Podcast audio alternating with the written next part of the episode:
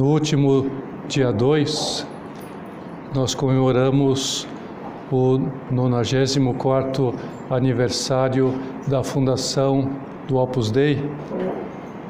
E uma finalidade né, dessa instituição da Igreja, uma finalidade querida por Deus, transmitida né, a São José Maria naquele dia, é a de anunciar a todos os batizados, a todas as pessoas batizadas, o seu dever de evangelizar.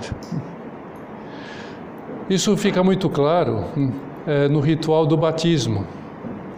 É, prestem atenção quando vocês então participarem deste ritual, como o ministro né, que celebra este sacramento, quando ele unge a fronte é, da catecúmena, seja ela uma criança, seja adulta, unge com óleo da crisma e pede, nesse momento, ao Espírito Santo que consagre essa pessoa para participar da missão de Cristo, Rei, sacerdote, profeta. E, de fato, a nossa época precisa de novos evangelizadores. Ah, como São Paulo nos diz, Deus nos deu o mundo como herança e nos pede que difundamos o seu reino neste mundo. Essa é a nossa missão, ah, porque sempre é necessário que o reino de Deus se faça presente de todas as maneiras, com esforço, com dedicação.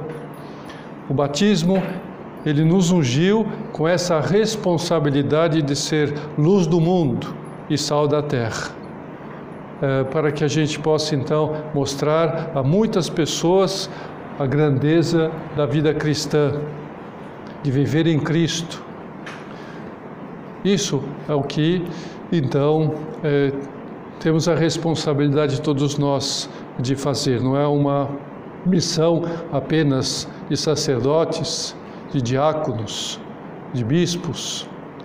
Não, de todos os batizados é, são responsáveis de anunciar a Jesus caminho, verdade e vida. É, todos somos chamados a cumprir a missão de fazer presente na sociedade, nos segmentos onde nós nos fazemos, é, estamos né, atuando, é, na sociedade, na família, como deve ser é, uma pessoa cristã, como deve ser a nossa atuação é, moral, seja no ambiente profissional, seja no ambiente familiar, seja no ambiente social, sempre apresentar isto. São José Maria também estava convencido de que disto depende muitas coisas maravilhosas que Deus quer realizar no mundo e pode realizar, como sempre realizou, e a gente nunca pode perder de vista a história né, da igreja, é, já duas vezes milenar, onde essa atuação de Deus se fez possível graças a pessoas que corresponderam a essa sua missão de levar a salvação, de levar a boa nova ao mundo. Então, essa responsabilidade que nós temos como cristãos Jesus nos ensinou a ter não só com palavras, mas também com gestos e atitudes. É, porque Nosso Senhor não só fez discursos, é, nem só curou os doentes, nem só perdoou os pecados, nem só matou de fome os famintos, nem só foi compreensível com os pecadores, mas o, bem, o maior bem que Nosso Senhor fez foi nos dar a graça da salvação ao morrer na cruz. Por isso, essencialmente, a nossa responsabilidade como pessoas cristãs consiste em ajudar a que muitas outras se salvem. Muitas, essa é a nossa responsabilidade primária, né? Principalmente na família. Aquelas pessoas das quais nós somos responsáveis, que se salvem, né? que encontrem a verdade, né? dando paz aos corações. Muitas vezes que estão atribulados por causa do pecado, estão desequilibrados por causa dos pecados, é, e, e porque não têm os meios da salvação, não estão se aproximando, não buscam, não é oferecida a elas esses meios de salvação. Hum. Porque se Jesus Cristo não veio condenar ninguém, absolutamente ninguém, né? Hum, então nós também não podemos condenar ninguém. Ele veio para salvar, eu, venho, eu vim para dar vida e vida em abundância. Eu vim para os doentes, aqueles que precisam de salvação, de sanidade. E assim a nossa atuação ao segui-lo, né? não condenar, não julgar, né? não espezinhar ninguém por causa dos seus erros morais, doutrinais, ou o que for, ajudar. Né? Queremos segui-lo nisto. Talvez algumas de vocês já tenham tido a triste e decepcionante experiência né, de ter sido generosa em ajudar alguém financeiramente, às vezes um irmão, uma cunhada, é, um, filho, uma colega, e isso que parecia um bem, de alguma maneira o é, de uma maneira, é, em algum grau, é, mas que acabou se transformando no mal para aquela pessoa que recebeu essa ajuda. Um bem, porque foi um bem fictício, um bem passageiro, é, porque deixamos de dar o verdadeiro bem a essa pessoa, né? Aquilo que as pessoas mais necessitam, que não é ajuda financeira, Aquele bem que Jesus Cristo nos deu morrendo na cruz, que é o bem da salvação, a graça da salvação, este é o bem primário. Isto é que sempre a gente então deve cuidar de transmitir, de ajudar, de oferecer às pessoas. Porque nosso Senhor nos disse claramente: o que adianta o homem ganhar o mundo inteiro se vier a perder a sua alma? Que adianta ter todos os bens, toda a saúde, todas as condições de trabalho e etc, etc, etc, né? E ter um bom governo se se perde a sua alma. Que adianta tudo isto? O que é importante é salvação. Né? Ou seja, é um bem verdadeiro oferecer a alguém bens materiais? É, se nós não lhe felicitamos a graça da salvação para que se salve, é um bem? Bom, um bem para viver bem, mas não para se salvar. O que a gente precisa, em primeiro lugar, é dar os meios para que receba a graça da salvação. Esse é o maior bem do ser humano. Sem a graça, a alma está morta. É, por isso, as melhores qualidades humanas de uma pessoa, elas não passam de flores que enfeitam um cadáver. É, um cadáver espiritual, neste caso. Né? É interessante notar, né, até fazendo uma analogia, que no velório, é, raramente né, nós vemos alguém fazer comentários elogiosos sobre as flores que estão enfeitando o cadáver, que estão cobrindo o cadáver. Talvez algum comentário assim, né, pequeno, olha que flor bonita, olha que rosas tão vermelhas, né? Mas isso passa logo, não é o mais importante, não é todo mundo está comendo, é um comentário geral, né, das flores. Claro que as flores têm importância, é um detalhe de delicadeza, né, de carinho para com aquela pessoa morta, mas as flores não trazem vida àquela pessoa, não trazem. Por isso, assim nós podemos pensar e considerar com relação a uma alma que não está na graça de Deus ela pode ter muitas qualidades. A gente vai fazer grandes elogios àquelas pessoas que têm inteligência, que têm saúde, que têm dedicação profissional, que cuida bem da sua família e da sua casa e tal. Assim, podemos falar né, como deu bem essa palestra, como fez isso e aquilo, como está bem é, é, apresentada e como é elegante, como se veste bem, e, enfim, um monte de coisa. Olha o óculos dela, como ela está é, bonita, o cabelo e que cabeleireiro que fez. Agora, tudo isso é flor que enfeita um cadáver. se ela não está na graça de Deus. Flor que enfeita um cadáver. É. Então a gente vai ficar preocupado. Então, o que eu preciso. Então, aí, a partir de então, está na graça, então pode fazer elogio que for, né? E admirar aquela pessoa e muito bem, né? No, no, no, grau que for, mas antes de tudo, está na graça. Que adianta jogar bem, que adianta cantar bem, que adianta se vestir bem, ser um bom modelo, que adianta isso aquilo, se não está na graça de Deus. Que adianta ganhar uma eleição se não está na graça de Deus. Né? Por outro lado, podemos dizer com Santa Teresa, a quem tem Deus, nada lhe falta. E a quem não tem, nada lhe aproveita. Nada, né? Por isso é que a nossa primeira preocupação, a nossa primeira responsabilidade cristã é aproximar a graça de Deus às pessoas. os pais, mães, toda pessoa que exerce algum tipo de educação né, tem, sem dúvida, a responsabilidade de dar aos filhos, às vezes até mesmo aos netos, aos alunos, é, alimento, saúde, é, cultura, bem-estar, formação profissional, tudo isso que pode ir garantido o futuro, também um bom lazer, bons entretenimentos. Tudo isso, sem dúvida, é responsabilidade né, de pais, mães, educadores. Mas o dever principal e vital, porque é uma questão de vida ou morte eterna, é ensinar a orar, é ensinar a estar com Deus, dirigir a sua vida para Deus dar bom exemplo de vida cristã, orientar é, é, humanamente, esforçando-se pessoalmente para que seus filhos, seus alunos conheçam a verdade da fé cristã, utilizando todos os meios possíveis, até mesmo os meios de comunicação, as redes sociais, para isto. É, manifestar e espalhar, iluminar a vida das pessoas com a doutrina da salvação e que saibam pôr em prática isto. Isso que a gente tem que saber, tá, a gente está aqui meditando e refletindo sobre isso e que grau que nós como atuamos dessa maneira.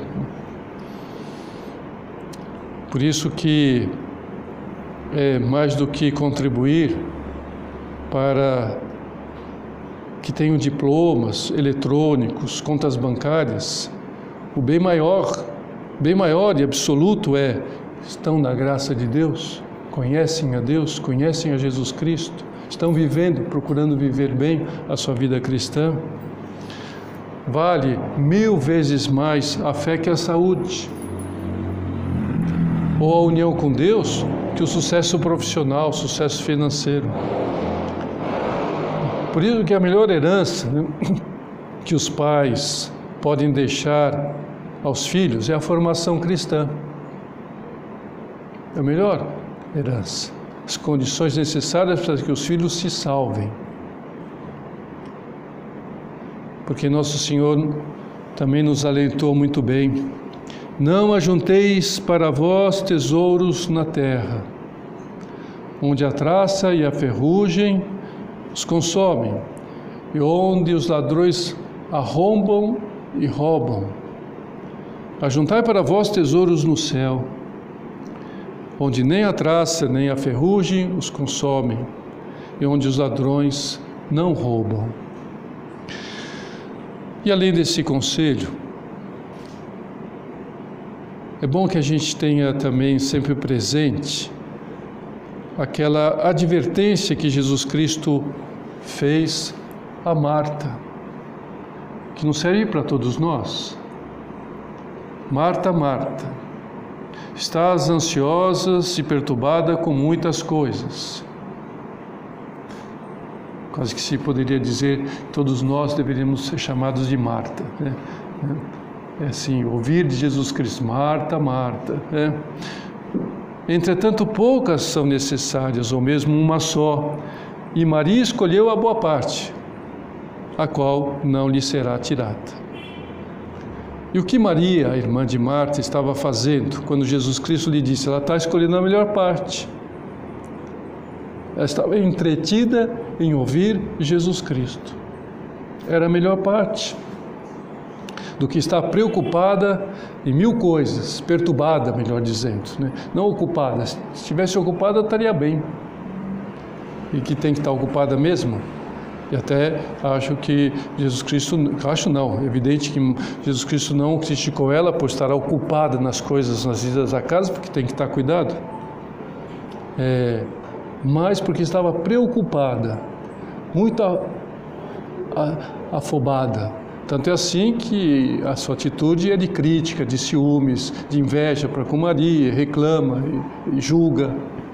Se ela estivesse realmente com Jesus Cristo, poderia estar fazendo aquele trabalho tranquilamente e ouvindo Jesus Cristo, daria para ouvir, a casa era pequena, então vou fazendo. Maria precisa ouvir realmente algumas coisas, deixa ela ouvir aí Jesus Cristo, né?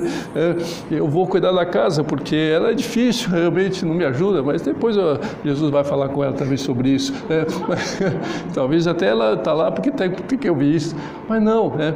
ela está muito em outro mundo, né? Está louca, cuidando, da, como louca cuidando da casa pode cuidar da casa, mas não como louca, né? É, não como louca. Quer dizer, a melhor parte é estar com Cristo. É, e vai fazer oração e vai trabalhar sempre com Cristo, né? fazendo a sua vontade. Por isso, o melhor bem que nós podemos fazer a uma pessoa é aproximá-la de Deus, fazendo com que conheça nosso Senhor Jesus Cristo, né? através das nossas palavras, através das nossas atitudes.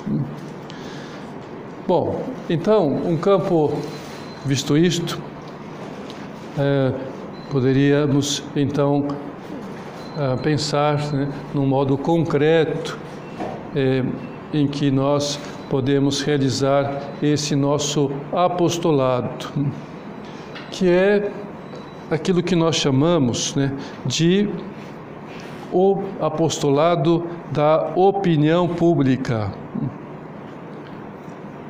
Que, que é isso aí? Isso é a responsabilidade que nós temos então nessa atitude, nessa empenho, dever que temos de fazer apostolado, que é o de manifestar as verdades cristãs, fazer com que elas estejam presentes, cheguem né, através dos meios de opinião pública. Jornais, é, escrevendo jornais, às vezes até trabalhando nos jornais, é, postando ideias cristãs nos meios de comunicação, nas redes, nos grupos, escrevendo artigos, ideias, né, dando conferências, publicando ensaios sobre muitos aspectos da vida cristã, também na vida profissional, porque se pode incluir aí, né, doutrina social da igreja, enfim, né? espalhando a boa doutrina para nossa mãe, a igreja, para que ela possa chegar a muitas pessoas. São José Maria, ele nos incitava a realizar esse apostolado dessa maneira. Se não fazemos melhores cristãos às pessoas que estão à nossa volta, fazendo com que sejam mais amigas de Deus, significa que não respondemos à chamada que recebemos, que nos obriga a estender o reino de Deus. E aqui também é oportuno que a gente lembre é, daquilo que São Paulo escreve na sua carta a Timóteo, seu amigo, essa segunda carta que ele escreveu a Timóteo. Está no capítulo 4, logo nos dois versículos primários né, deste capítulo. E isto serve para todos nós. Ele está falando para Timóteo, que era bispo.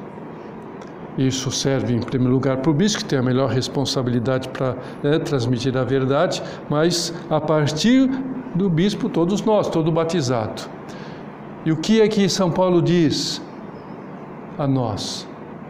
Rogo a você, diante de Deus, diante de Jesus Cristo, que há de vir para julgar os vivos e os mortos, pela sua manifestação, considerando Jesus virá pela segunda vez, virá ostensivamente para julgar este mundo, julgar a cada alma, pelo seu reino, pelo reino de Deus, eu rogo a você, proclame a palavra. Insista no tempo oportuno e inoportuno. Ou seja, quando as condições são ideais, que é raro que aconteça, né? né? na sociedade, no mundo, na igreja, e nos tempos inoportunos, onde as coisas estão realmente muito complicadas, né? Nas escolas, nos governos, no mundo, nas guerras. Então, insistir sempre, advertindo, reprovando e aconselhando com toda a paciência e doutrina. Então, aqui um, é, um tratado sobre como deve ser o nosso apostolado, um tratado de apostolado cristão.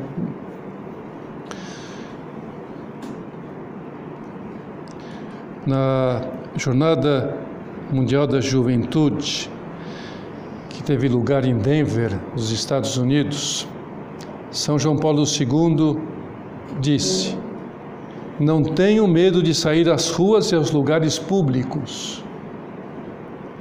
Como os primeiros apóstolos, que pregavam a Cristo e a boa nova da salvação, nas praças das cidades, das vilas e das aldeias. Não é tempo de envergonhar-se do Evangelho, é tempo de pregá-lo dos telhados. Não tenho medo de romper estilos de vida confortáveis e rotineiros. Vocês devem convidar a todos os que encontrem ao banquete que Deus preparou para o seu povo. Certa vez alguém me contou estava voltando de ônibus de São Paulo para o Rio de Janeiro e passou, o ônibus passou por Santuário de Nossa Senhora da Aparecida. Vamos comemorar amanhã essa festa, não é? E quando então um jovem que estava é, também lá no ônibus comentou em voz alta com outro jovem que estava ao seu lado: Olha só que desperdício! Com o dinheiro gasto para construir essa igreja, poderiam ter construído estádios e danceterias. Isso seria muito mais útil. Hoje só os imbecis vão à igreja. Bom, diante desse comentário infeliz, um senhor que estava no banco de trás disse ao estudante, com paciência, com tranquilidade, que ele tinha muita honra de fazer parte desses imbecis. E o senhor que estava ao seu lado comentou: Eu também vou à missa todos os domingos, sou também um desses imbecis e professor da UFRJ. O da poltrona ao lado entrou na conversa e disse: Eu também sou imbecil. Apesar de ter sido prefeito de Resende. E a sua mulher, que estava ao seu lado, também não resistiu e disse: Eu sou diretora de uma escola do Rio de Janeiro e pertenço também a essa mesma categoria de imbecis. Bom, os quatro continuaram a viagem conversando sobre a sua fé. Né? Mas os dois estudantes ficaram tão envergonhados que ficaram calados o resto da viagem.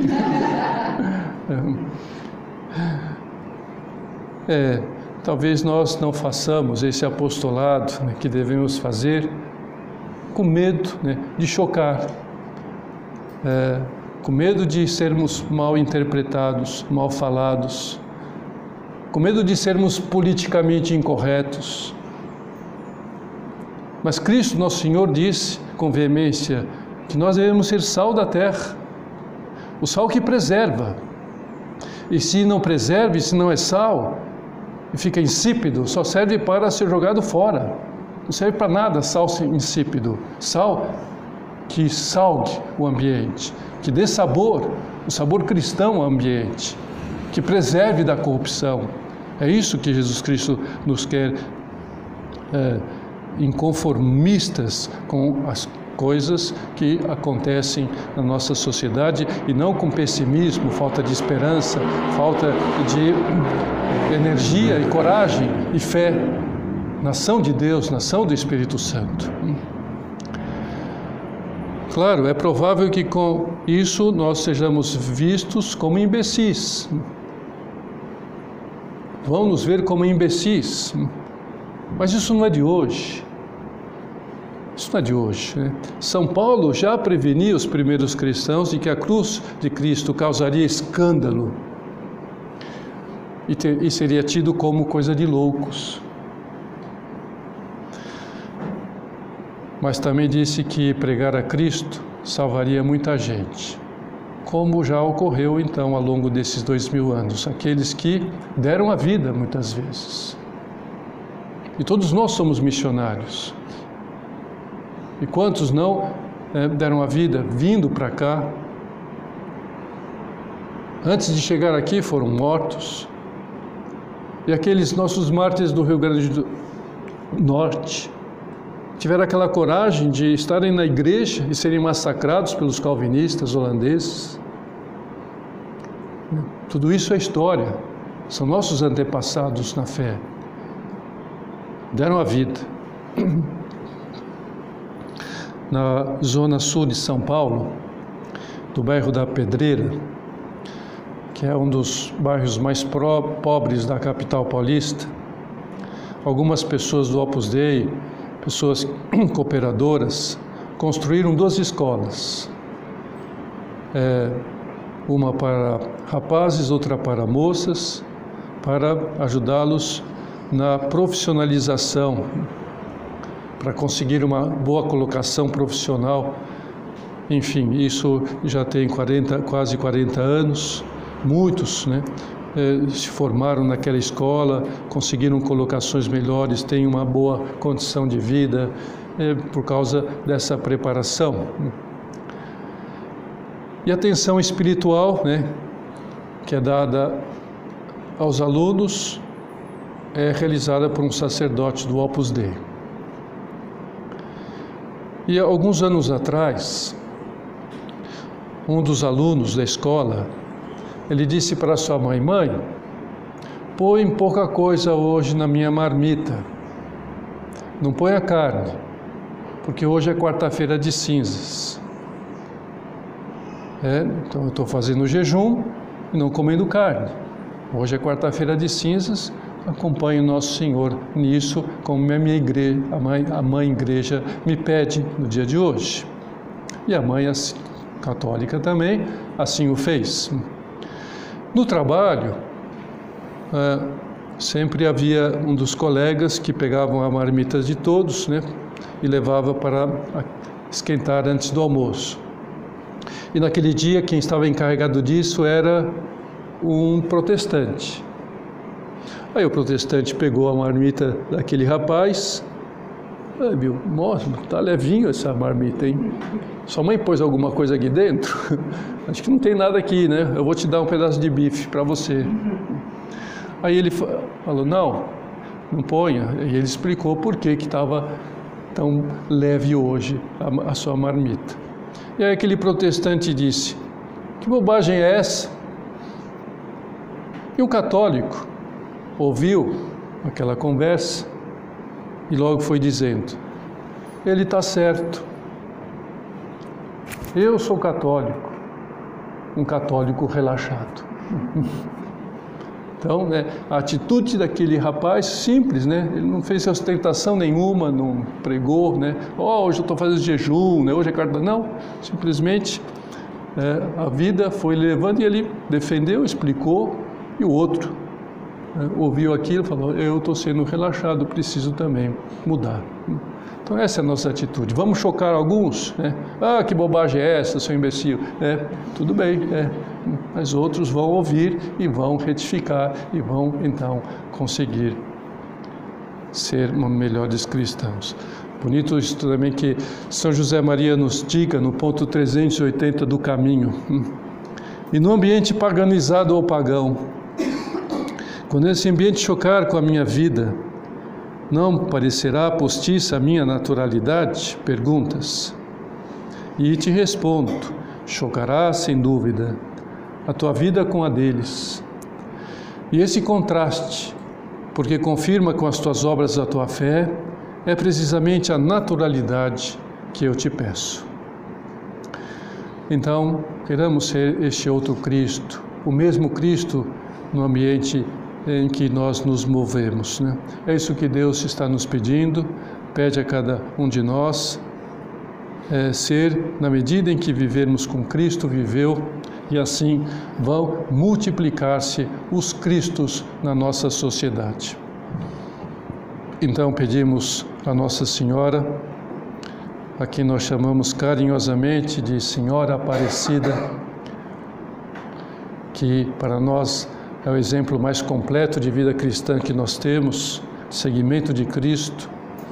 Então, que ela também nos ajude com a sua intercessão, como ela quis interceder desde aquela aparição no Vale do Paraíba, porque ela queria isto, que muitos pudessem conhecer a Cristo. Quantas pessoas então não voltam-se para Cristo através do seu santuário? Então que tenhamos essa responsabilidade de ser sal da terra e luz do mundo, né? levando a muitos a salvação através de um apostolado vibrante.